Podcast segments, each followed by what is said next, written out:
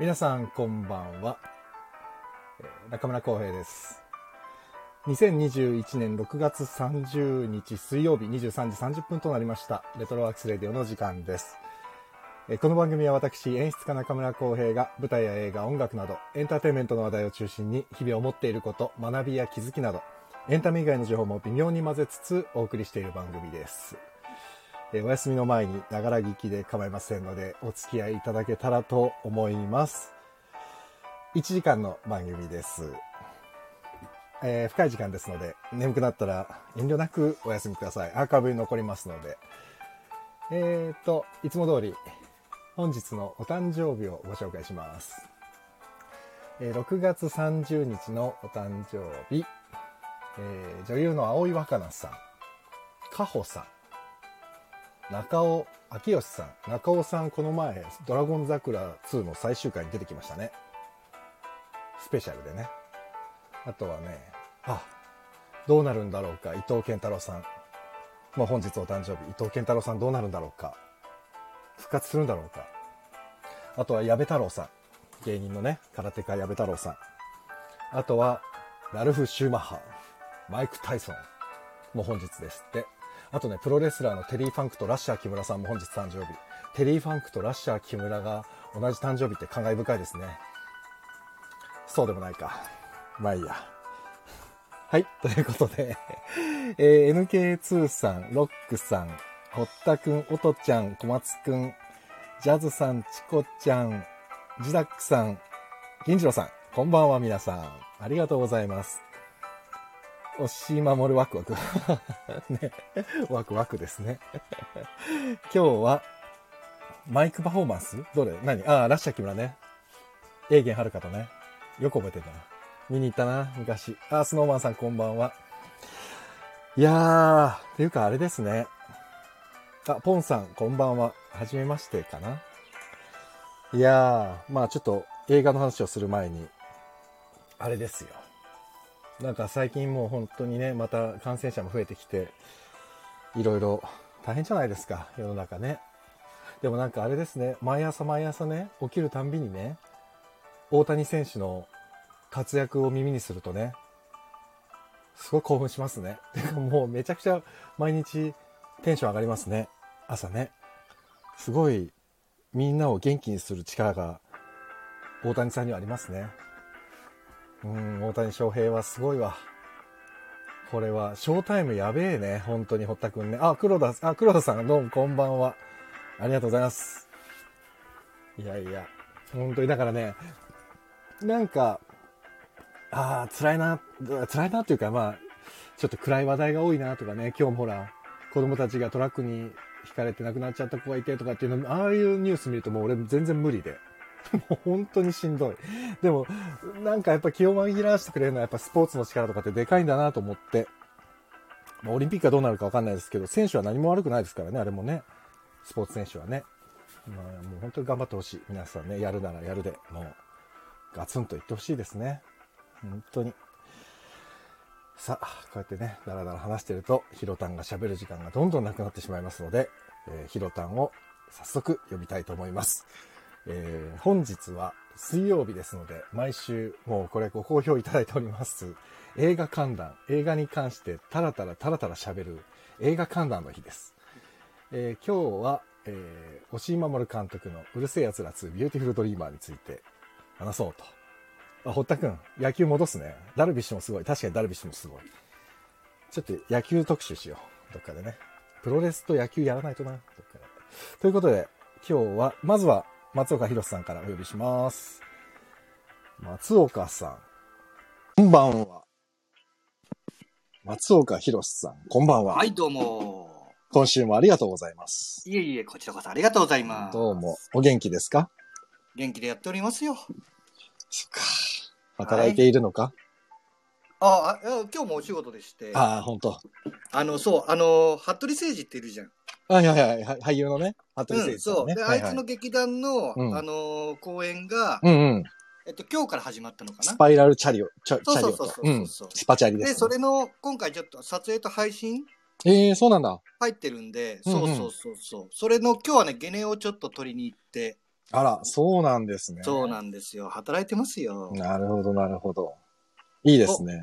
あ、ブルカラさん、こんばんは。こんばんは。いやいや、僕もね、昨日ね、久しぶりに恵比寿の方に、まで足を伸ばしまして、最近ほら、うん。地元にいることの方が多いんですけど、うん。恵比寿に行って、あのね、前ね、このチャンネルでね、あの、ご紹介した、ローズワンっていうシンガーソングライターがいて、女性シンガーソングライターがいるんですけど、ほう。そのね、ローズワンの、まあ、プロデュースをしてる方に会いに行って、で、ローズワンがうん新しいアルバムが出るとかね、結構また新展開が出そうだっていうので、ちょっと皆さんにもちょっとローズワンを聞いてもらいたいので、また、この番組でもローズワンをガシガシかけます。ご本人からかけていいって言われたんで、どんどんかけますから。えーで、ブルカラさんが来てくれて、えーピアノさんこんばんは。こんばん何は。書きの作業配信。ああ、もうありがとうございます。あ、ブルカラさん。ブルカラさんがね、すごく面白い、あの、物語を書いてて、ノートに。読んじゃった。めちゃくちゃ怖くて面白かった。ちょっと、皆さんも見てほしいな。まあ、でも、ブルカラさんの勝手にリンク貼っていいかわかんないから、ちょっと僕のツイッターとか見てください。なんか、いいねとかしてるから、確か。はい。ということ。で、今日は、えっ、と、はいえっ、と、押井守監督の作品をやるんですけども、先週、その話でやってる時に、スタンド FM で、あの、お友達になってくださった、ゆうさん、はい。ゆうさんも一緒に喋りましょうよ、つって言って、で、いいですよって言ってくださったんで、ゆうさんもうんお呼びしたいと思います。お呼びしましょうはい。えー、スタンド FM でお友達になりました、ゆうさんです。ゆうさん。ゆうさん。こんばんは。こんばんは。こんばんは。どうもはじめまして。はじめまして。こう面白いな、はじめましてって、なんかねコメントでいつもいつもやりとりしてるのに。ねいや、面白いな。全然。ねいや、ありがとうございます、ゆうさん。本当に。いはじめまして。やー、よろしくおこんな願いします。出てくださる。ると思わなくて、嬉しい限りです。あ僕も光栄ですよ。ええあ推し会に呼んでいただいて。いや、惜しい回ね、あほんと緊張するわ。緊張しますだからい会、もうほんま緊張する。違うの。あのね、押井守監督は僕は知ってるんだけど、ちゃんとそんなに先見たことない。だからね、押井守さんのことを話すときに、コアな方がたくさんいらっしゃるから、下手なこと言えないんじゃそうなのよ。ないかと思って。そうなのよ。そうなんですよね。そう。本当にそうなのよ。研究家が多いんですよ、ね。そう。だからちょっと、先にこれは石を投げておきたいんですけど、これ、はあくまで、えもう個ー、映人的画をな感想です。好きな3人が、たらたら喋るってだけですから。うんそうです、そうです。そうそう。だから、うあの。おのおのの感想を楽しく語るっていう場なんでですね。あの、コアな話は、え別の推し会に そう。譲ってね、本当に、そちらでお願いしますって感じですよね。我々は楽しく、楽しく語りましょそう、楽しく語ろう。ラム、ラムちゃんの話を楽しくしましょう。ラムちゃん、う。前置きってね、堀田くんそうですよ。前置きしとかないと。前置きしとかないとね。そう。いやー。いや、本当にそうなんだ。だからね、俺結構ね、うん。あのー、ツイッターにも上げたけど、はいはい。アニメ、やっぱとそんな得意じゃないから、うんうんうん。だまあ下手なこと言えんなとか思いながら。やっぱね、で、怖いじゃないですか。何が？アニメ好きの人の方押井。押井守が怖い。そう。押井さんですよね、どっちかっていうとね。そう。押井守監督がの作品を語ることが怖いんです。怖いですよね。だからもう、なんでうちらはうる星やつら2、ビューティフルドリーマーを選んでしまったんだってね。あの、小江さん、先週さ、うん。あの、他の作品行ったじゃん。うんうん。確か最初に。はいはいあはい。あかんあかんと思ったの、俺。なんだよ、言ってよ。アポ、アポンさんまただから聞かせていただ割とありがとうござい割ます。ともう本当初期のうる星やつらならいけるんちゃうと思って、それはテレビアニメバージョンの方でしょ？じゃなくて？ね。うん、この映画、ビューティフルドリーマー。ああ、ああ、あ代表作。そうこれ代表作なんですもんね。はい。まだ、この時あれだよね。まだ、フリーではなかったんだよね、確か。押井さん？下手なこと言えん。あ、フリーではないですね。ないですよね多分フリーではないあよかっです。た。はい。これ今今日ね、ゆうさん。はい。ゆうさんが頼みの綱ですから。えマジっすか？お願いします。あの、推し情報、推し監督情報は。さん情報一番濃いのは、あの、ゆうさんだと思うから。あ、でもね、俺、推し監督のね、本買ったよ。あ、あ、いましたよ。ゆうさん、ここにも。なうん。名前忘れたけど、なんか忘れちゃった。あ、こうやって、こう言ったらまた怒られる。大丈夫でしょ？そんなに大丈夫か？大丈夫ですよ。みんなビビりすぎですよ。でもあれだよね、本当に推し監督って、なんだろうね、そのサブカルい文化やっていう、か。本当にね、カリスマですよ。うん。カリスマですよ。うんそう、あ、ロックさんそう、ちょうど今、ロックさん言ってくれたけど、ね、出演してましたねみたいなね、出演してましたねその花。束みたいな恋をしたで、その二人が、うん。その結びつくポイントってのが、うん。そのカフェにうん。押井守がいて、うん。で、二人は分かって盛り上がってるんだけど、うん相手他の人たちは分かってない。本人役で出演されてましたからね。ああ。そう。なんかそこで、その二人がちょっと親密になっていくっていう話なんだけど、あ確かに、まあ、パトレーバーとか、広角機動隊とか、やっぱり有名な作品がたくさんあるじゃないですか、押井監督って。でも、うんやっぱアニメ好きな方じゃないと、名前は聞いたことあるけど、どういう感じなのかわかんないっていう人はやっぱりたくさんいて、で確かに確かに。そうそう、演劇とか映画とか好きな人からすると、押井守って言ったらもうやっぱり、なんていうの、神のような、なんか、うんね宮崎駿さんとか、そういうレベルの人じゃないですか、正直言って。そうだねそう。だから、両巨頭って感じですよね。いや、本当にそうですよね。だから、ちょっとね、そうそう。な、なんだろうね。そう宮崎駿は語っても誰も怖くないんだけど、押井守は語ろうとするとちょっと若干ビビるのは何なんですかね、これね。わかんない。僕も同じこと考えてました。ねえ。ね。は何なんだ何なんだろろうね。う。ん。あ、ほら、ああ、あの方なんですねって、おとちゃん。あの方なんですよ。あの方なのがおしりさんです。ほら、おとちゃん。で、ロックさん知らない人がいるのは信じられない私ってね。でも、ロックさん、そういうことなんですよ。だから、そういうことなんです。でも、そうとしか言いようがないんだけどね。そう人は深いんですよ。深い人は徹底的に深い監督なんですよ。そうなんですよね。うんやっぱ、だこの映画もちょっと、まあ、これからちょっとこの、ビューティフルドリーマーの話しますけど、だからね、あんまりね、深く突き詰めていこうとすると突っ込まれそうなんで、えっとそうなんで、すよ。あの、うちらは、あ、まあ、ゆうさんはちょっとお任せするんだけど、浅瀬でピチャピチャやりましょうん浅瀬でピチャピチャやろ。怖え。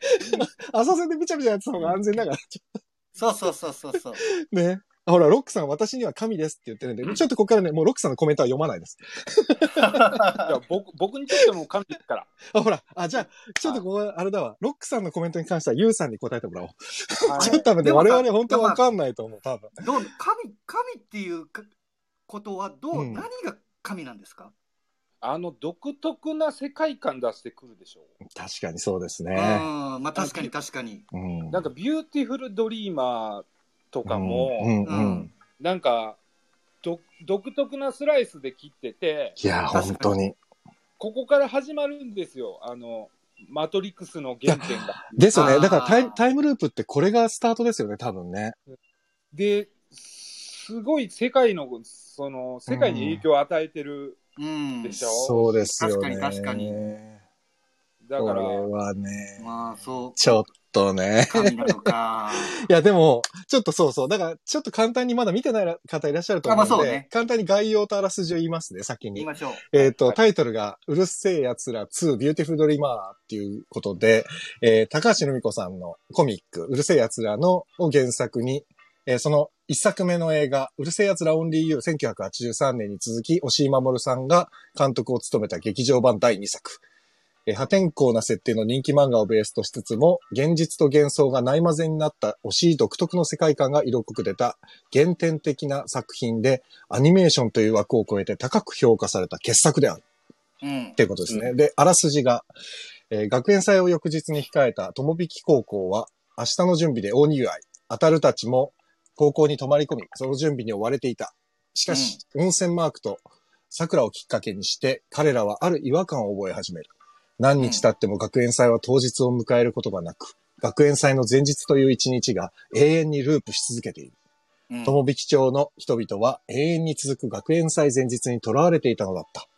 荒廃していく友引町、えー姿を消した人々、終わらないループの謎、無限の夢の中に閉じ込められたアタルとラムたちはどうなってしまうのかって、これがあらすじですね。うん。なるほど。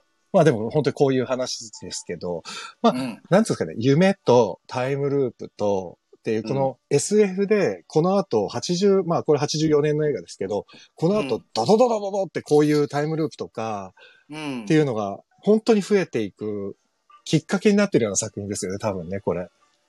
もう、おそらく。そうですね。ね。そういうことですよね。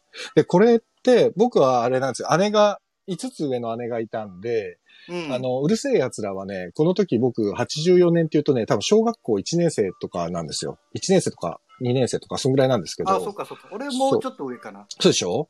うん。だからまあでも小学校だったと思う。姉がね、小学校の高学年だったんで、うるせえ奴ら一緒に見てたんですよ。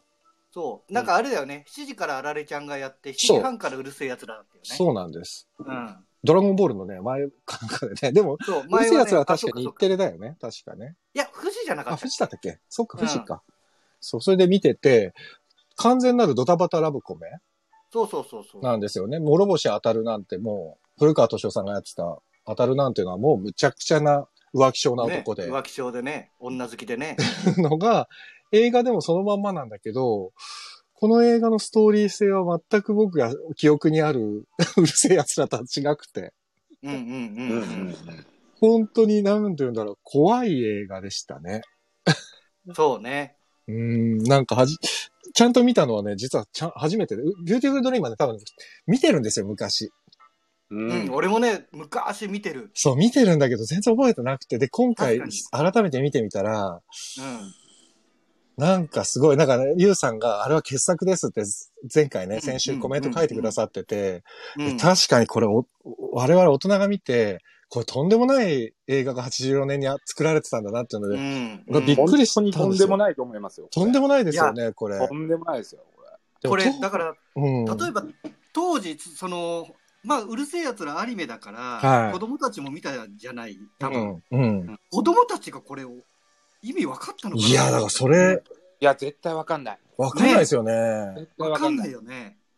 絶対わかんないですね。あうの、ん。うんなんかそ、の、まあ、おおいおいなんですけど、はいはい。そのあの独特な雰囲気ってやっぱり、うん。うん吉井監督のうんうんあの記憶、うん。うん人生経験っていうか、そのうん。学生運動にも参加してるんで、あーなるほどねあの雰囲気が学生運動の記憶がそうか。作品の中に入っちゃってる。確かにそうどねか。ちょうど二十歳ぐらいの時に70年安保のぜ時代だ。そうそうなんです、そうなんです。なるほどね。なるほど。あ、よかった、今日、ゆうさんいてくれて。だから僕すごい印象的なのが、はいはい。あの、ボイコット貫徹って書いてあるあガランドの教室があって、はいはいはいはい。で、うんその窓枠にうん。子供の頃のラムちゃんが座ってるんですよ。はい、あ、あありましたね、あのシーあンね。あのシーンって、あ。うん。高校生の時に学生運動参加してたんで、おしいさん70歳だから、今年。そうか。うん。その、高校生だった時の自分とうひゃー重ねるシーン。なるほどねすごいな。一もうね、映画、推しファンの意見ですよ。いや、でもすごいすごい。はい。じゃなあ、面白い。なるほど。でもこの作品は多分メタファーというか、あの、暗喩してるのがい、なんかね、例えがすごい多いじゃないですか、多分。多いと思いますで、よ。おしいさんって多分そう、それ多いですよね。うん。そうね伏伏。線とメタファーに溢れてる感じ、印象なんですよ、僕、おしいさんって。確かに確かに。だから、俺そうだ、じゃあちょっとゆうさんに、ゆはい。うさんはどういう解釈してるのかなと思ったんですけど、あの、最後、バクが出てくる、バクがはい。夢食っていくじゃないですか。はいうんで、その前、あの、ちっちゃい状態でいるじゃないですか。うん。あそこで、コピーライトが入ってるじゃないですか。コピーライト入ってますよね。入ってる。あれはは、何なんだろうなと思ったんですよ。あれ、謎なんですよ。なんなんであれコピーライト入ってるの？あ、でもね、う。うんん。どうだろう、コピーライトが入ってるのは、うん。はいいや、わかんないわ。出てこない。はい。だからやっぱ僕もほらこ映像やってる人間だと、うんうん C, C 丸って出ちゃうと、うんコピーライト著作権とか思いながらそうなんだよね。で著作権でくくられてるぶ、まあ、豚というかバクでそれが、なんだろうふラッパが鳴って壊れてでっかくなってってあれね。あ、あ、でも、でも、無邪気が制作者でしょ？無邪気無邪気。無邪気だから、無邪気が持そうってるいうことか。そういうことかしない、消せないんですよ。多分。なるほどね。なるほど。ねだから、一個一個深くて、そ確かに結構引っかかるところいっぱいありますからねいっぱいありますこれこれなんだろうとかそうなんだよね。でもちょっと本当これさ、絶対子供が分かんなかっただろうし、で、ただ、そのね、すごい難しいところたくさんあるんですけど、で、いや、うんなんかね、この84年にして、とてつもなくおしゃれな部分もたくさんあって、そのめちゃある。で、見せ方もそうだし、あ、84年で、例えばね、二面の、この二次元じゃないですか、アニメーションって。そのね、うん妙に立体的な 映像の作り方して、今だったら当たり前に作ってるやつを、確かに。おしいさんは84年の段階でこれ作ってたんだと思うと、結構恐ろしい映像技術だなと思ったり、鏡の絵とかね、鏡がバーってなってたり。なるとか、あと、実あれはもう思いっきりスター・ウォーズでパクられてるからね。あ、そうなんだ。スター・ウォーズの、ああとあの新しいエピソードの、水道の。蛇口回したら水が出てきて、はいはいはい。乾いたそのうん地面が鏡面化を起こして、すごいですよね、あれ。すごい。すごいですよね。すごい。もうなんかね、ああいうのって、多分おしいさんの世界観ですよね。だから要はね、本当に。すごいと思います、おしいさんの世界観。だから84年って言ったら、俺がだからさっき言ったけど、小学校1年生か2年生ぐらいなんですけど、多分、はい筋肉マンとか、あられちゃんとか見てたんですけど、まあ、ジちょっャンプのね。と、そう、筋肉マンってほら、そんな技術、正直なかったから、本当平面的に進んでいくアニメーションだったから、うん。うんこのなんていうのかな、まあ、妙にリアリティがある感じっていうか、それしかも夢の中なのに SF なのにリアリティがある感じが妙に、でもね、そう、ちっちゃいあ、時でもそれがキーなんじゃないですか？でもそうですよね。そこなんですよね、きっとね。だから、あまりにも現実的すぎる夢は現実に他ならないっていうところが、そこなんですよ。そう。ね、胡蝶の夢とか出てくるからうね。ううん。そうなるほどなんなだよね。面白い。あとはでもね、最後のね、最後の最後にタイトルクレジットを入れるのもおしゃれだなと思って。はいはいはいはい。うる星やつら2、そうですねビューティフルドリームって最後まで出さないじゃないですか。最後にポンって出る。これ何なのと思って。本当に。あれ、えーそういえば、そう、エンドクレジットで学校出てきて、うん。学校2階だったじゃん。うん。だけど途中で、4階なんだよねなんか行っ。てる時そう、なんだけど、普段3階だって言ってるんだけど、うんだけど最後2階なんだよ。あ、に、あれね、多分ね、木造モルタル2階建てがうん。本当なんですよ。ね。そう。夢の現実。中で3階建てと勘違いしとるけど、う。うんん。夢の中のバグで4階になってる。そうなんだよ。この夢の中のバグがね。そあ、なるほどね。あ、なるほどね。そうリ。アルは2階なんだけど、夢の中では3階建てと錯覚してて、うん。でも実際夢の中のでは4階建て。この複雑さ。なるほど複ね。雑なんですよね。でもそういう、なんかギミック的なところって、多分山ほどありますよね、この映画ね。そのあると思います。3回、4回だけじゃなくて、うんすごい、あ、ちょっと待って、ごめん、コメント全然、すげえたくさん皆さん書いてくれてる。浅瀬でも、あ 浅瀬でも溺れそうって。えー、真央さん、こんばんは。おしいさんは広角機動隊のイメージが強いです。やっぱそうですよね。まあね。広角機動隊確かにね。あと、ふぐちゃん、こんばんは。何かさんもこんばんは。お久しぶりです。え、ロックさん、うる星やつら原作に沿っていないので、高橋留美子がクレームつけられてます。ああ、そうなんだ。えー、何かさん、あビューティフルドリーなるほどマー好きすぎるのできました。やっぱ皆さん好きなんだな、この作品。好きなんだなちょっと本当に、すごい、ごめんなさいね。何かさんもね、我々、我々っていうか、少なくとも僕はだいぶ浅瀬でピチャピチャやってますからね。すいません。僕も浅瀬なんですよ。そう、僕も浅瀬です。今日ごめんなさい。深いところであんま話せないと思うけど。でもあれかな、ごめん、さっきのコピーライトの話に戻るけど、うんうんうん。これさ、うん高橋留美子さんのクレームみたいなものも関係してくんのかな？あーそのいや深読みだけど、うん例えばうるせえやつらってのはもう判権が全然違う人なわけじゃんうん。うんうん。だけどそれに対して押井監督が自分の作品として作ってるわけじゃん作っちゃってますね。完全に惜しい作品だからね、これ。だからうんなんかそれを皮肉ったのかなえー、マジ？もうありそう、ありそう。本当？コピーライトっていうことを作品の中で皮肉はやりますからね。えー、いうなんか今なんかそのクレームなんかそのねうん。見てっていうのもありえるのかなって気もするけどね。あ本当本当だ。皮肉はあると思ってますあ、本当だ、何何かさんも。うん。ええー、本当？なんかすげえ、この、何これ？面白いな。みんなの話が。ね。ええー。なんかそんな感じはだちょっとうんそこがやっぱり引っかかってたから俺コピーなんだろうコピーライト。確かにね、あれ面白いよね。不思議僕もだなんと思ったなだろう、コピーライトっうんて思ってました。思ってた、うん思ってた。うんああ、でもロックさんもね、ビューティフルドリームは完全な押井の世界観ですって、もうまさにそうですよね。まあそうだよね。あそうですね。これ何かさんも書いてるわ。原作者にこれはうるせえじゃないと言われたのが有名ですよね。ああ本当だ本当にそうなんだね。高橋留美子さんの、でも、最初に僕が受けた印象と、もう全く高橋留美子の作品ではないっていうのは、もうまさにそうですよね。そうだね。でもこれはね、なんかね、俺、最、ラストのあそこの、当たるが、うんラムになんか戻ってきて、うん。キスするまでの間はなんかね、あ、ちょっとぽいかなと思ったけどね。あああ、なるそうほどね。ですね。うん。俺でもなんかだからさ、これもね、うんごめん、これも、あの、すごい、なんだろうな、裏返った考え方かもしれないけど、うんうんうん。夢から覚めたことで、ようやくうるせえ奴らに戻りましたよってことなのかなと思ったのよ。今まではあー石井守監督作品で、夢から戻ったら、うんいつも通りそのラブコメっていうのようなちょっとキュンな感じのあ入れましたよっていうことなのかなともちょっと一瞬思ったりもなんかして。あー、ああなるほど。なるほどね。うんなるほど。夢から覚めて、うん。高橋留美子さんのうるせえ奴らにお返し そうの、の世界観に戻ったみたいな。あああ、なるほど。あ、ねあ、何かさんも、ひひろたん全く一緒だって、そうそう、私もそう思ってますって。なるほど。オーケストラさん、こんばんは、はじめまして。オーケストラさんもエンディング大好き、エンディングソングね。エンディングソングね。あれ、80年なんか鳥肌、鳥肌立つ感じだよね。なんか歌詞もうんハマってて。いい、すごくいい曲あれ。そうか、なるほどね。ひろたん、なるほど、なるほどね。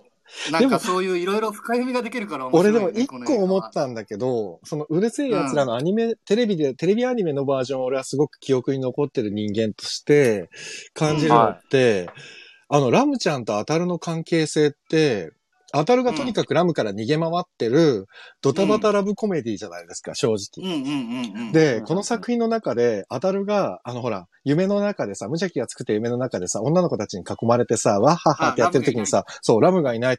俺は 好きなラム、ラムも好きで、ただあいつの方がアアプローチが強すぎるから俺は逃げ回ってるだけで、あいつも好きな女の一人だみたいなこと言うじゃない？うん、あれ言えます。で、あの、あテレビアニメの中だと、あそこまではっきりラムに関して言うことってあんまり好き嫌いとかって言わなかった記憶があって、言ってないと思う。ですよねだから、その最後に、そのキスをしようとするとかっていうのも意外と実は、あれ？これ、うるせえ奴らじゃない感じっていうのはやっぱり最後の最後まであったんだよね。俺の中では。うんああ、なるほど。なるほどそう。なんか、だからやっぱり最後の最後まで惜しいか、惜しい監督の作品だから、最後までぶっ通したのかなっていう感じは若干したんだけどね。なるほどね。うんその時にもしかしたら高橋留美子さん引っかかったのかもしれないですね。あー、そういうことか。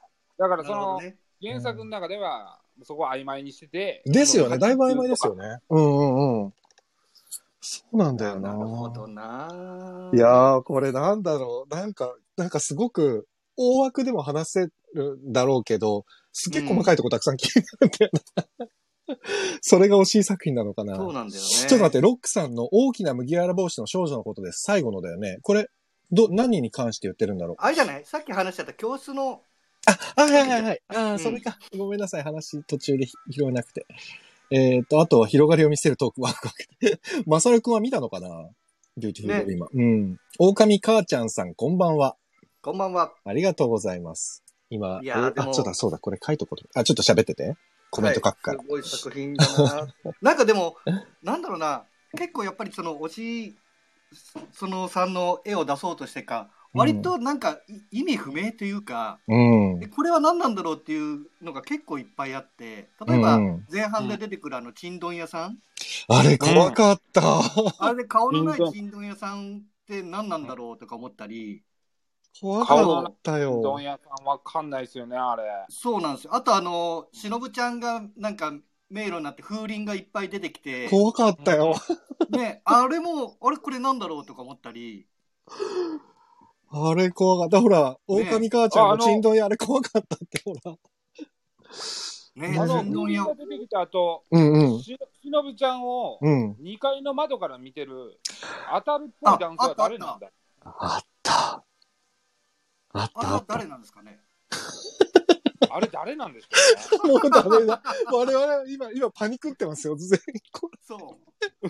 あれ、あれなんなんですかね？れやべえ、今日面白い。掴みどころがなくて面白いな、今日。そうなのよ。あ、チンドン屋は無邪気の匂わせですって。なるほそうどね。なんだ。狼母ちゃん、なんか悪夢見て汗びっしょりで起きた時と同じ感覚になるシーンが多かった。本当わ確かる。すげえわかる。意味不明なね。まあ、それがまあ夢ってそうい。うことはあるいろいろトマトラウマ映像ですっていうのもすごいわかる。なんかね、これ、うん多分小学生の時見てたら絶対トラウマになってるもん、この映いや、画。怖いよね。怖いよ。でも皆さん見たんですこ小学生じゃないですか。多分そうそう。だこから、うん俺、でも全然記憶にないのは多分もう自分の中で怖くてダメだったのかもしれない。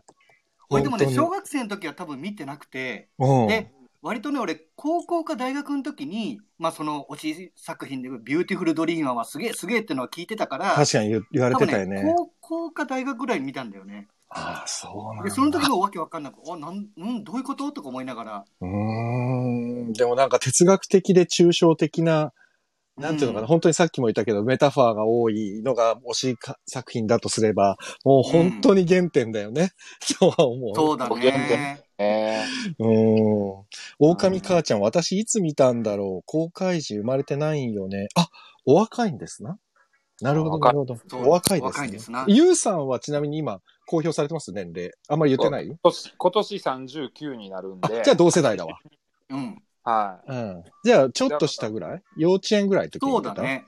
いや、だから公開当時2歳で、あ、そうか。そっか。はい。で、家にね、うん LD があったんですよ。懐かしい。でかいレーザーディスでかい DVD。久しぶりに聞いたわ、懐 LD。かしいあの LD をはいは高1ぐらいで見たんですよ、僕。い。え、なにこれの LD を持ってたってこと？これの LD 親がめ持ってちゃくちゃそれさ、あー今、親今持っもすげえなてたら、とんでもない価値だと思うけどな。それで、あの、もう意味不明だったんですけど、やっぱりうん大学で被れるんですよね。あそうだよねあ、おしいさんは確かにそうだね。うんすごい、そうか、そうか。LD っていうのが面白いな、まず。時代を感じるな。ねそうなんですよ。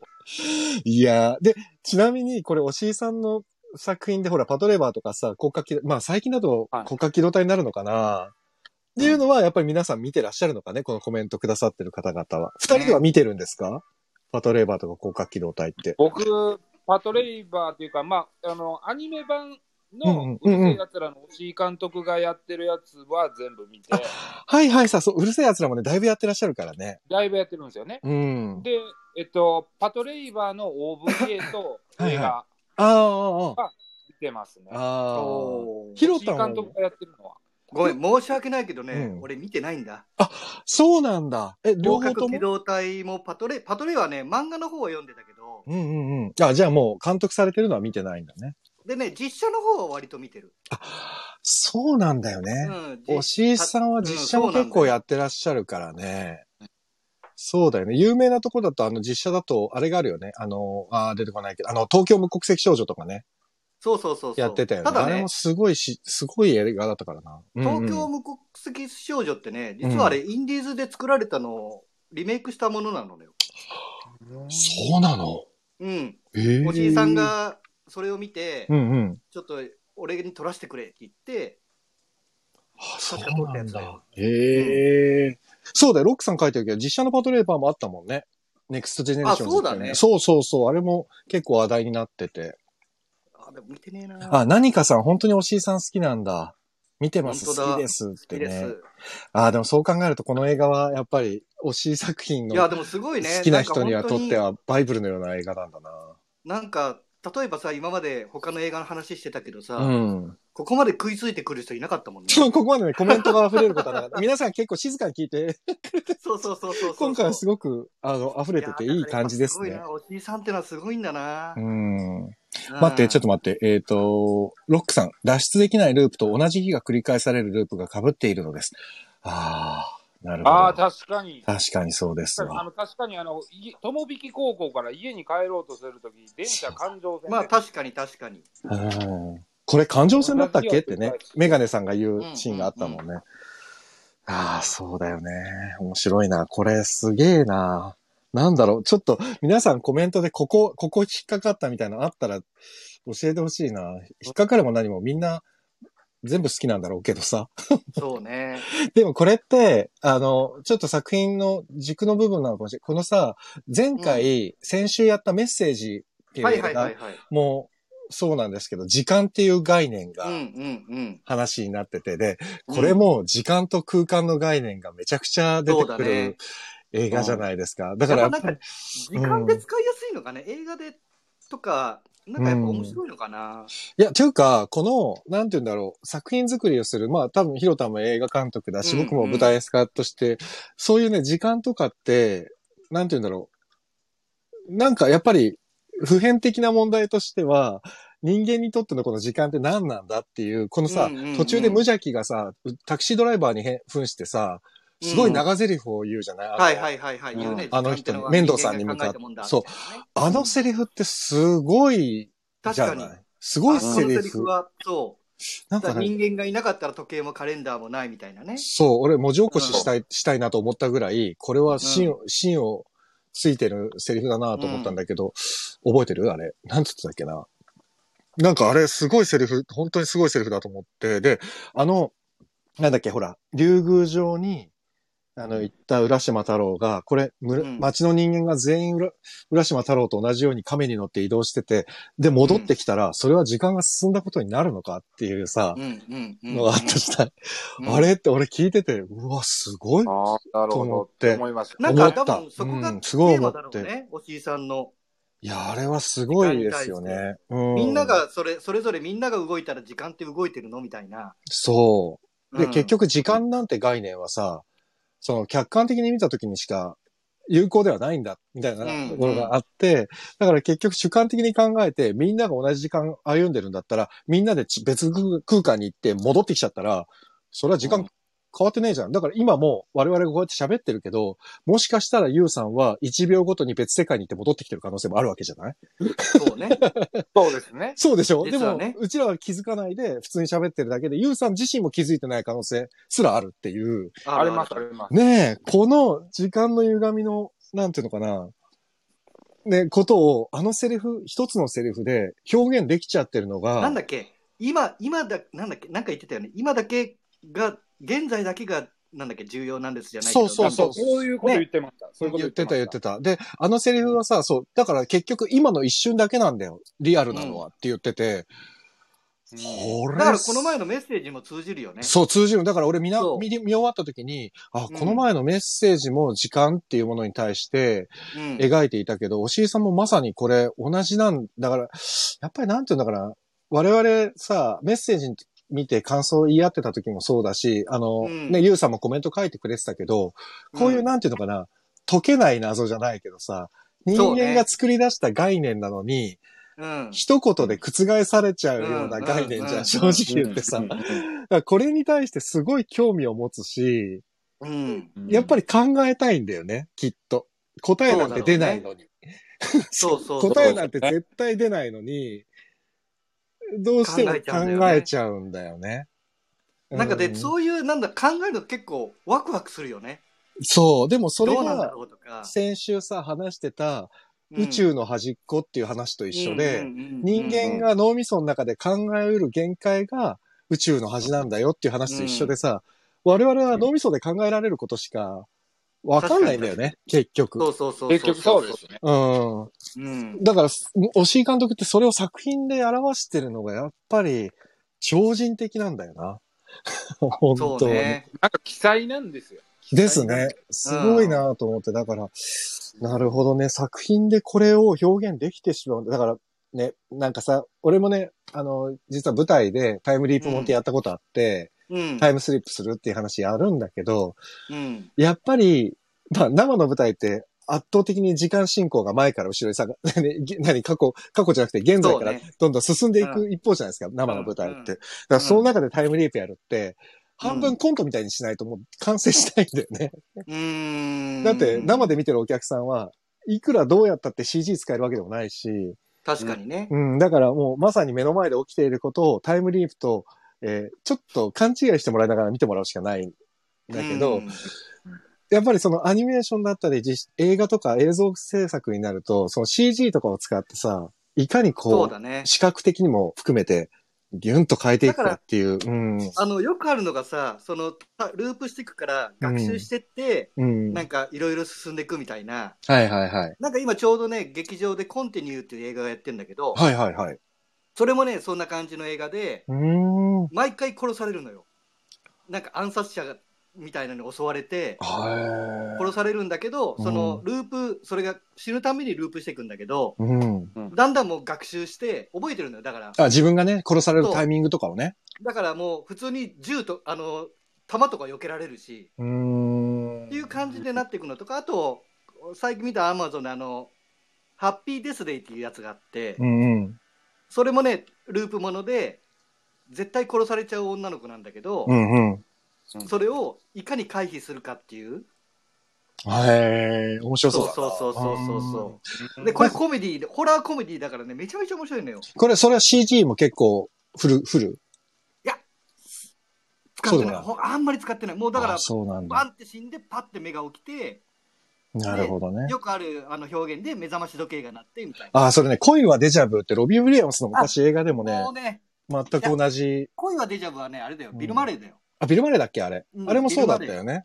うん、あれもそう。あれも、いかにこう、だからね、なんだろう、コメディっぽく持っていくんだったら、もう毎日で飽きちゃって、新しいことを始めちゃうみたいなとか、そうね。で、その、うんハッピーデスデーなんかは、うんもう死ねば次に行けるってなるから、もう自分で進んで死んでいくのよ。それはそれで面白いけどね。そうそうそう。とか、だからやっぱりそういう、なんかこういうループものってなんか、いろいろね、本当に楽しめるというかう、。うんん。そうね。あ、もうやばいやばい。あの、このうるせえ奴らから話が外れちゃうあ、そうとだ。で、ねちょっとごめん、一回またごめんなさい。すげえ今日たくさんコメントいただいてるのに全然拾えてなくて。ふぐちゃん、えっ、と、パトレーバー OVA ぜセリフ全部覚えました？すごっ。すごいな。えーロックさん、亀の上に乗ってるトンブキ町は中華思想の全世界です。あ、あのね、亀の上に乗ってるっていうのね。はいはいはい。えー、狼母ちゃん、時空科学の話、死ぬほど面白い。やれやれ。あ、でも本当に時空科学ですね。確かに。今の話ね。その、時間と空間とね。うん。で、あ、何かさんも楽しんでもらってる。よかった。よかった。ロックさん、自分の認識できる事象だけが実世界。あ、これ、うん今さっき言った宇宙の端っこの話と一緒ですね。で何かさん、時間、それを映画という有限の中で表現するのが、うわーあ、でも、こ、これが、すごい、うんそれをね、あの、アニメーションの中で表現できてるって、やっぱり、押井監督の奇才さが、あ、だから、84年にこれができてるのが、やっぱり、ちょっととんでもないんだよな。なんだろう、また同じ話になっちゃうけど。あ、狼母ちゃん、何かさん、その感じわかる？うわー みんな、うわーってなってるわ。うわーなってるね。うわーなってるね。うん。あ、押井守はメッセージをとてもしていたのです。学習する代表はオールインタビューとか受けてたね。あ、じゃあやっぱり、そこに、なんていう、メッセージももしかしたら制作者の中で押井さんのこのビューティフルドリーマーとか、もしかしたら見てる人いるかもしれないしね。ファンがいるんですよ。ね、いそうですよねなんか。そうですね。うん。最近見たのでは、隔たる世界の二人がループもので秀逸でしたって。ヒロタン知ってる？これ。ああ、はい、はい、あ、俺でも見てないけど、あーなんかそう見たそうなんだ。結これ、構、やっぱ多いからね。チェックですねうものはね。うん。ちょっと見とこでもこの、どうです、どうですか？お二人。ちょっと、もうほら、もう45分も経ってしまったんですけど。う。おお、早い。早いな。二人はどうですか？あの、この、うんなんて言うんだろう、うん結局ほら、夢じゃないですか。無邪気が作ってる夢。うん。うん。で、ほら、なんていうの？もう僕のこれかん単純な、本当に、ど素人な感覚で喋っちゃうけど、うん。はこの、いい時間？ラムちゃんがさ、つく、ラムちゃんの望む夢はいはいはいはがい。形になっていく。で、この自分が描いている素晴らしい夢。い。これは続かないんだぞ、みたいなさ、あんなメッセージがあるじゃん。うんうんうんうんうん。あった。ね。あるじゃない？これってどうだった、俺なんかそれがすごいゾワッとしちゃって、それに気づいた時に。なんかこの状態がずっと続けばいいのにってみんな思うじゃん。人生みんな思いますよ。どっかで思うじゃない？だけど、うんそれは続かないんだっていうのがさ、案にこう、ポンって投げかけられてる感じがして、うん。うんなんかすげえ不敬なこの映画と思ったら終わった後に、だから子供見ても絶対わかんねえだろうと思いながら、そうそうそう。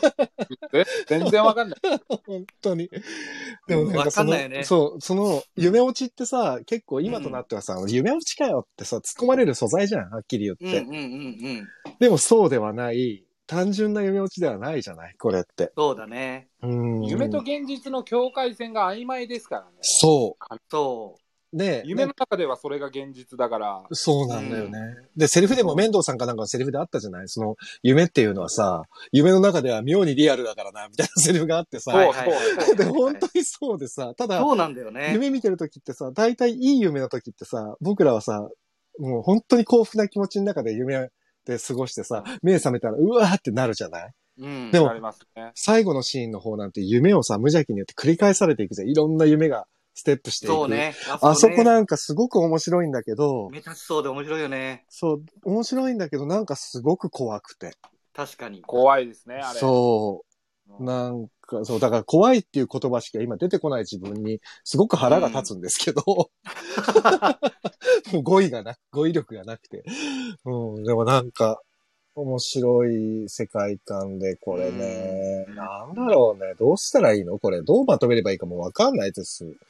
あの、うん。あの、夢邪鬼の、うん。夢邪鬼がかけてるあのサングラスって、はいはいはいはい。モーフィアスがかけてるサングラスと同じなんですよ。あ、確かに。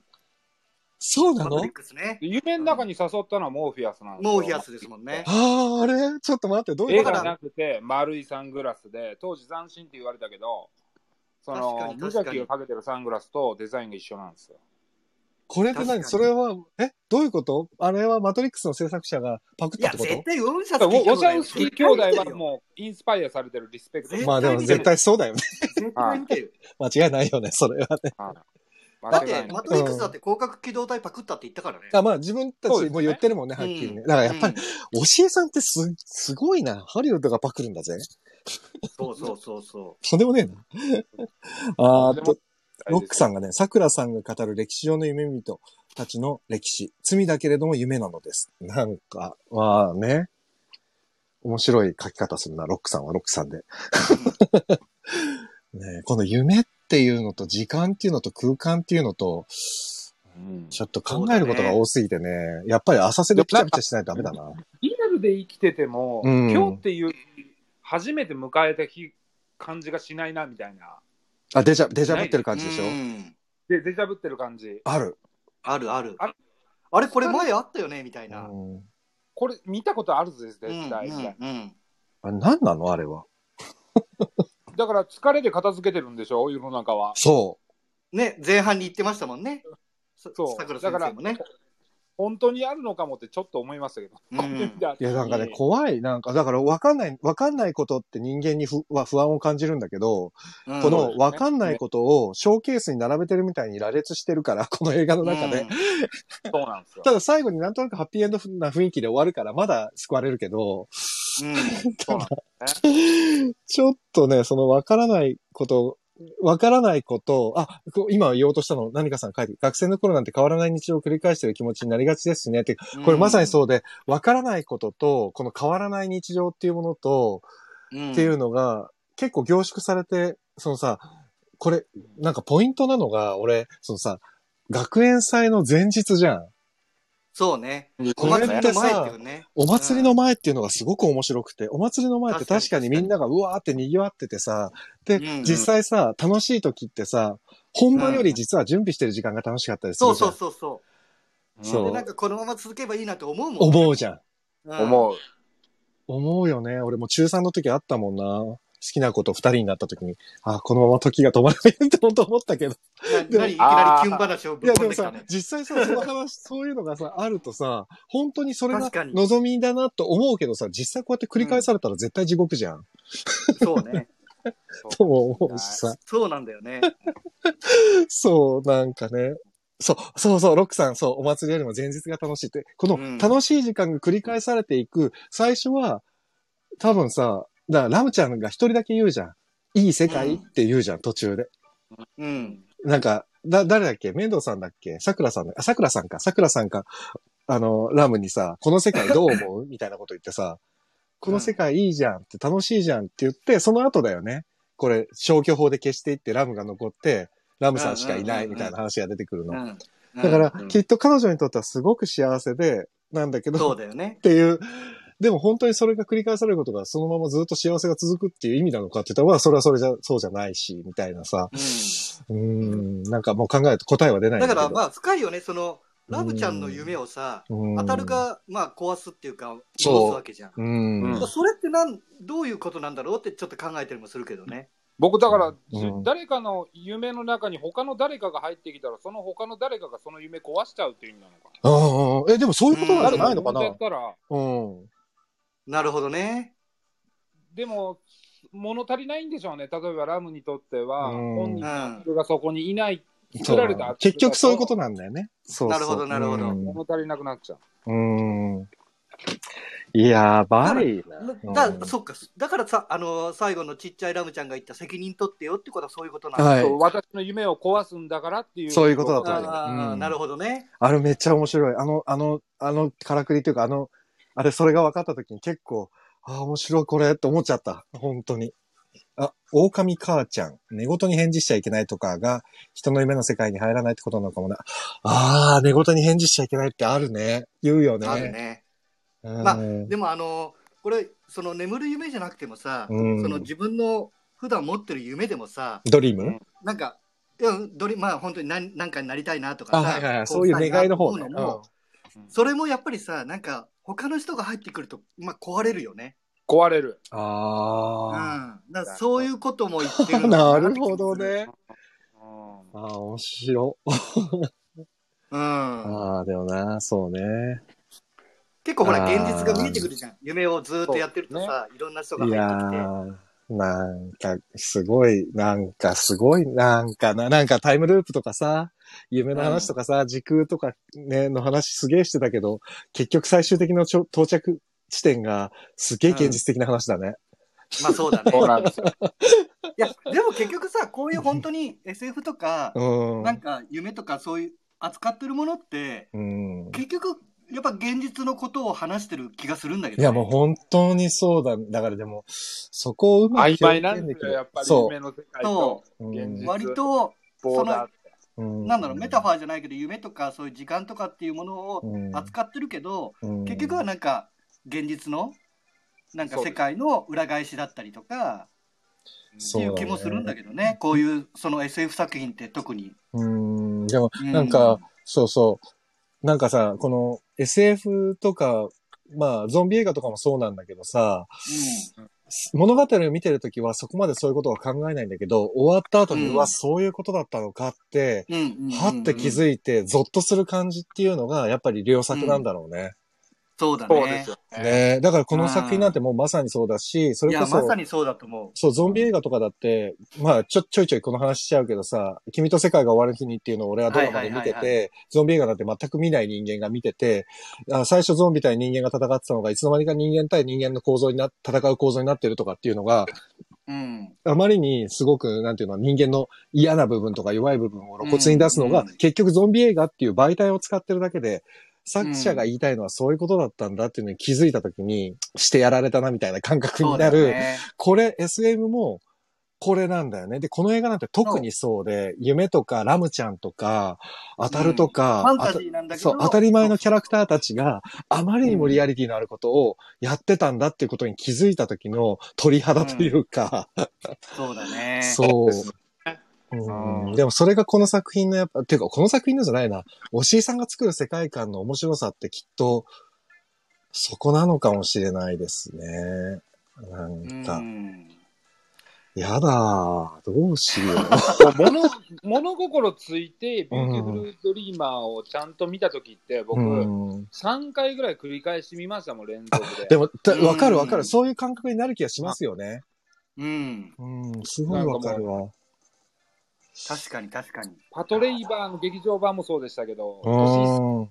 なるっすね、僕。押井さんってなんかやっぱり、その、見終わった直後には気づかなくても、ずーっとなんか心のひだに引っかかってるものが、後で調べたくなるというか考えたくなるような作品を。を作る名手なんだよね、きっとね。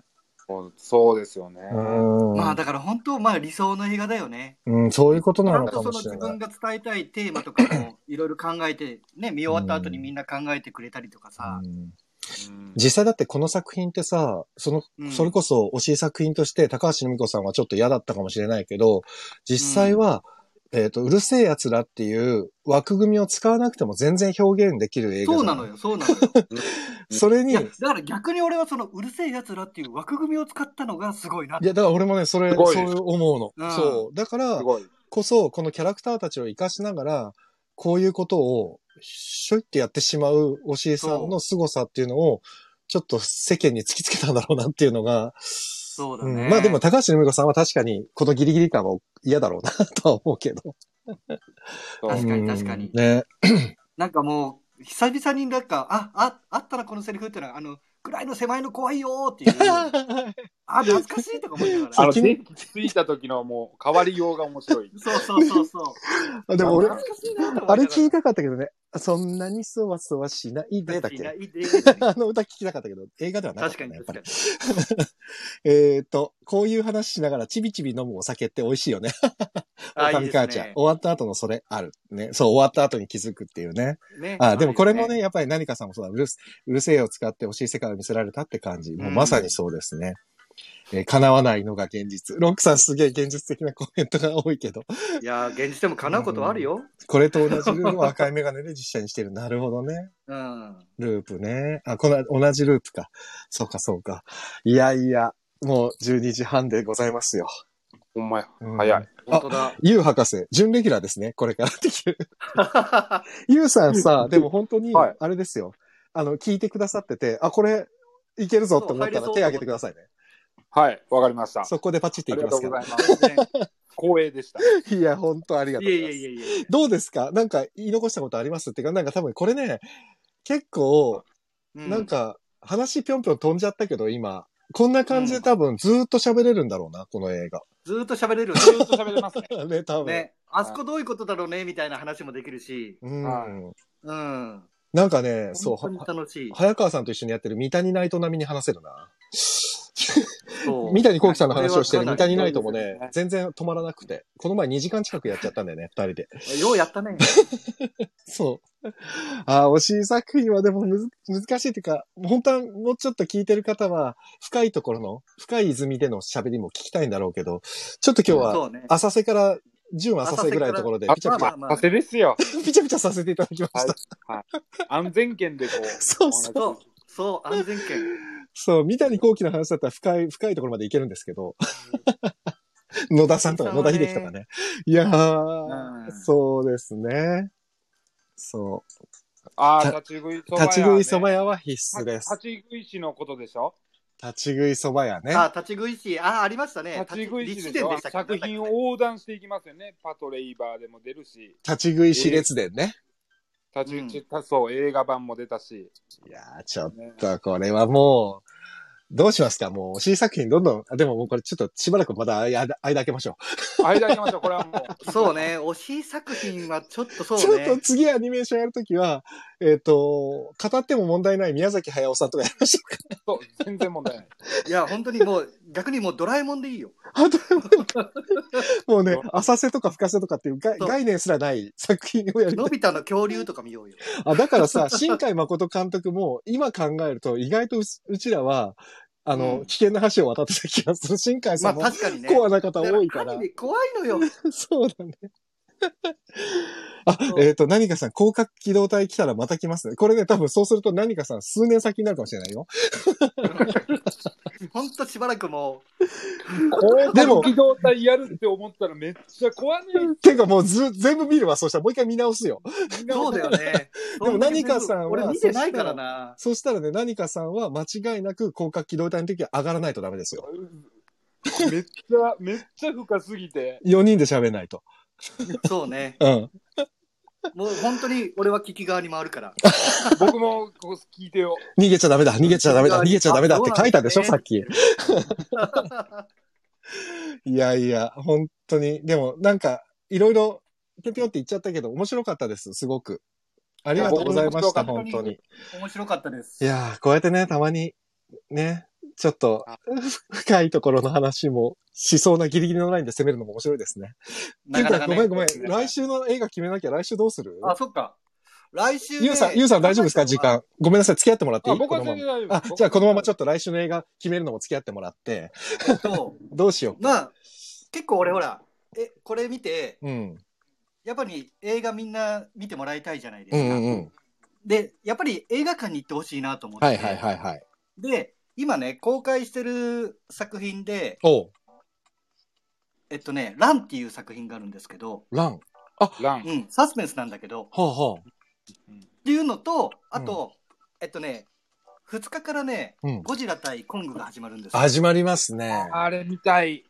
見たいゴ。ジラ対コング。で、何気にみんなほら、ゴジラ見たい見たいけど、うん一作目ちゃんと見てる人いるのかなって気がしてて。俺見てないな。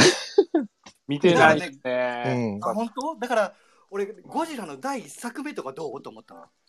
あーゴジラの第一作目？1954年です。うわで、アマゾンプライムで見えるから、ーあ、本当っていうのもどうか。で、もう一個はそのランってので、うん。あの、その監督2作目なので、1作目でサーチっていう面白い映画を撮ったのよ。はいはいはい。サーチってね、もうずっと全部ね、パソコンの画面なの。あ、知ってる。あ、サーチ見たかったんだよな。ずっと娘を探すやつでしょ、そうそうそうそうそうそう。あれ面白そう。ずっと Facebook とかめちゃめちゃ、いろんなやつ使ってね。そう、ズームとかね、Facebook とか YouTube とかなんだけど、うん。それでね、すごいサスペンス出してるのよ。そうなんだ。いだから、まやあ、ね。そう。で、それを見て、ああ、そうか。行ってほしいなと思ったのよ。あ、じゃあ俺この監督の2作目見たいなとか。俺もね、あれ、実は見見てほしいのがあって、一個。サーチで思い出したんだけど、あのさ、うん。ずーっとワンシーンだけで進む、聞く、聞く映画、耳のや、耳で。なんだっけ？聞く映画？聞く、聞くの。ずーっとね、音だけなの。音だけの映画なの。え、ちょっと待ってね。え、なんだっけ？映画館に見に行ったのに。なんだっけな？誰か覚えてませんって。あ、すごいコメントくださってる皆さん。本当だえー。ちょっと待って。えっ、と、あ、黒田さん面白かったです。早速見てみようと思います。シティハンターと TM ネットワークなら話します。シティハンターいいですね。ね、フランス版のシティハンター見てください、実写版。えーロックさん、アバロンもわけわからん代表です。アバロンね。えーね何かさん、めちゃくちゃ面白かったです。最高。ありがとう。小松くんもありがとうございます。面白かったです。さて、つ自作は、ね、ロックさんね、自作どうしよう。うん狼母ちゃん、ちゃんと見直したくなりました。知識2%ぐらいでめっちゃしゃ、しゃしゃりました。ありがとうございます。いや、狼母ちゃん絶対に2%ではないと思いますよ。ガメラの一作目ならば見たか。サーチ見ました。見ちゃミスリードがうまかったです。あ、サーチね。あ、サーチね、。そうそう。ロックさんに勧めてもらって、で、まだ見れてないのよ、サーチ。で、ただね、うん、なんだろうな、俺的には、うん。ゴジラの1作目がいいんだけどね。じゃあ、ゴジラの一作目にするか。ちょっと待って、俺のさ、そのさ本、聞く。やつだけね、見みんなに伝えたい。聞く映画なんだっけな。あのね、洋画、洋画なの。ああ、思い出したい。最近？いや、もうね、何年前だっけな、見に行ったの。音だけの映画、音たんしか出てない。違うよ。お音ちゃんは出て、音ちゃん出てたの？あれ。出てない。あのね、あれあれ、えっ、と、なんだっけ、緊急の電話、エマージェンシーナンバあ、コールか。ー、コールああーのあれじゃない？あの、あの人。コール、あザ・コールコ。ールじゃない？あ、ザ・あコールザ、ザ・コールじゃないな。違う違う、ザ・コールじゃない。あドイツにさ、あのね、ドイツだっけな、えっとね、あのー、あれでしょ？通報してさ、警警官がさ、うん。あのーあ、警察にかかってきて、で、助けてっていうやつじゃない？そうそう。あ、で、その、あの、で、ずーっとその、その人だけっていうやつ。そう、そのね、交換士のオペレーターだけがずーっと映ってる映画なの。あ、あるある。見で、たあとはもう声だけなの。ほあ、ギルティあれなんだかギルティか。あギルティ、ギルティ。これ面白かったんだよな、うんギルギルティ。ティが面白かったね。すっげえ面白かった。ゆうさん見ました？ギルティ。見てないんですよ。スクショしました。これ超面白かったっすよ。結構ね、そういう映画面白いろいろあって、そのオペレーターが音の中だけで犯人を探そうとするの、ずーそうっと。、そう。えーこれやばかった。俺一人でさ、すっげえ小さいさ、めちゃくちゃいい映画館に行って、さ80、ん90分ぐらいだったかな。一瞬だった。うんそれぐらいだと思一瞬。ギルティ。あー、ロックさんありがとうございます。そう、ギルティですよ。そう。あ、で、あし、えっと、来週はゴジラ。で、行こう。う。あ、ゴジラ1950でいい？千いいよいいよ、全然。1954年のゴジラ。なんかね、結構ほら、ゴジラ、ゴジラ言ってるけど、一作目見てる人本当に少ないと思うんだよね。うん、確かに少ないと思う。俺も見てない。だからね、で、めちゃめちゃいい映画なの、これ。マジか、楽しみ。あの、怪獣映画と思ってると、うん。そうでもないの。結構人間ドラマなよので。し。よし。次回は1周54。ゴジラでいきましょう。ゴジラでいう、もう白黒映画です。です。はい。打ちました、はい今。じゃあ、次回はこれを見て1954ゴジラ。う映画館にゴジラ対コングを見に行ってほしいなという。ん。すげえな。なんか何？なんかあれの配給会社の回し物的なやつ。そう、いやいやいや、まあね、みんなに映画館行ってほしいなと思って。そうだね。でもね、本当に、なかなか今ね、そのコロナでね、映画館避ける方もいらっしゃるけど、あの、大きいシネシネコンとかだとやっぱり空調相当しっかりされてるから、うん。うん。でね、やっぱり今の方がね、逆に見やすいよ。あの、一つねそうなんだよね。うんうんうん。そうそうですよね。ということで皆様、ちょっとはいごめんなさいね。5分ほど伸びましたけれども、えーはい次週は、えー1954年日本映画ゴジラになりましたので、ぜひ、えー予習できる方は Amazon プライム、Netflix などでご覧ください。うん。というアマゾことで、ンプライムで無料で見えますので。見れるそうです。ということで、ちょっと最後にお名前言って、皆さんの聞いてくださってる皆さんのお名前を言いつつ、あ、で、そうだ、はいごめんなさい。えっ、と、えっ、とね、金曜日、今度の金曜日は、久しぶりに、えーレトロワークスレディオシアターでドラマリーディングをやります。うん、で、おもう実は今日昼間に収録しまして、あとは僕が編集をして金曜日に流すっていうことになっていますので、なるほど。これがですね、今回は初めて、ちょっとまだ誰が出るかは内緒にしとこうかな。いや、あ言っちゃおうかな。明日言っちゃおう。明日言っちゃおうかな。あの、ツイッターかなんかで。明日言っちゃおうかな。あうん、で、今回は、今までは堀田くんとか、えー坂重二さんとか、えっ、と、例えば僕の周りの俳優さんに一人は必ず入ってもらってたんですけど、今回のドラマリーディングは、スタンド FM でお友達になった方のみ。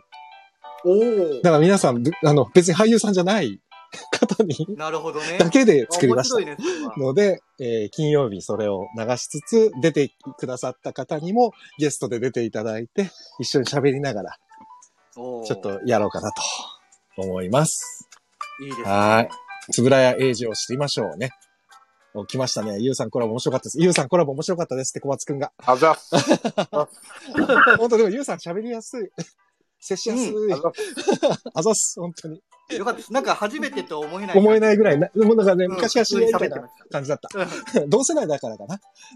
かな多分、ね、はい嬉しいわ。ありがとうございました。本当に。本当にお二人ありがとうございました。ということで、皆さん、えー、おとちゃん、ほったくん、銀次郎さん、銀次郎さんも最後までありがとうございました。ふぐちゃん、なにかさん、ジャズさん、チコちゃん、オオカミ母ちゃんさん、マオさん、スノーマンさん、小松くん、ロックさん、NK2 さん、黒田さん、最後までありがとうございました。お二人もありがとうございました。ありがとうございました。というわけで、次回は金曜日。本日もお付き合いありがとうございました。お相手は、レトロワークスレディオ中村浩平と、松岡弘と、ゆうでした。皆様良い夢をおやすみなさい。ありがとうございました。おやすみなさい。さようなら。